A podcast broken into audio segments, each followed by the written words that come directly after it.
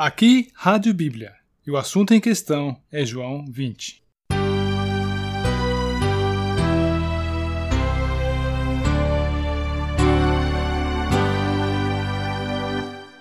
Ao cair da tarde daquele dia, o primeiro da semana, trancadas as portas da casa onde estavam os discípulos com medo dos judeus, veio Jesus, pôs-se no meio e disse-lhes: Paz seja convosco.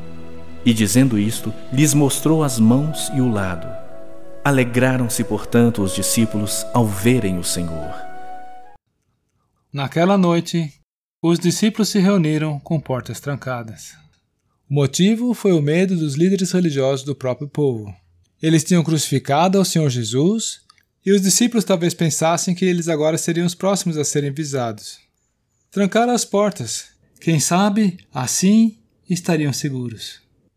Porém, de repente, alguém conseguiu adentrar aquele aposento. Será que estava armado? Com uma lança? Com uma espada? Seria possível? Não. De repente, quem estava ali no meio deles era o seu Senhor, ressurreto, vitorioso. Ele havia ressuscitado na manhã daquele mesmo dia. E agora estava ali, no meio deles, de pé.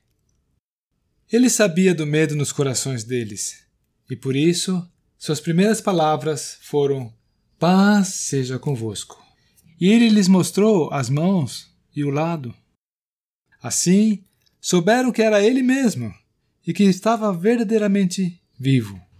E assim, em decorrência dessas suas palavras, nós lemos que os discípulos se alegraram ao ver o Senhor. E o relato de João 20 nos informa que, na sequência, o Senhor Jesus mais uma vez lhes assegurou paz. E agora, que a paz lhes foi duplamente assegurada, eles receberam a missão. A missão de serem eles mesmos mensageiros da paz. Assim como o Pai me enviou, eu também vos envio.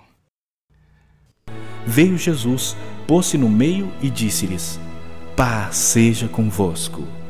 E dizendo isto, lhes mostrou as mãos e o lado.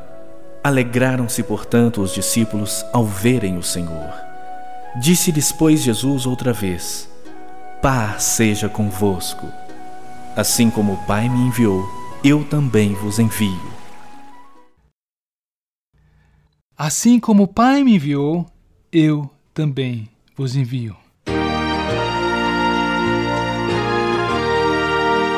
Que essa reflexão sirva para nos recordar de que o Senhor Jesus nos confiou uma missão. Nós fomos enviados para proclamarmos a paz àqueles que não têm a paz.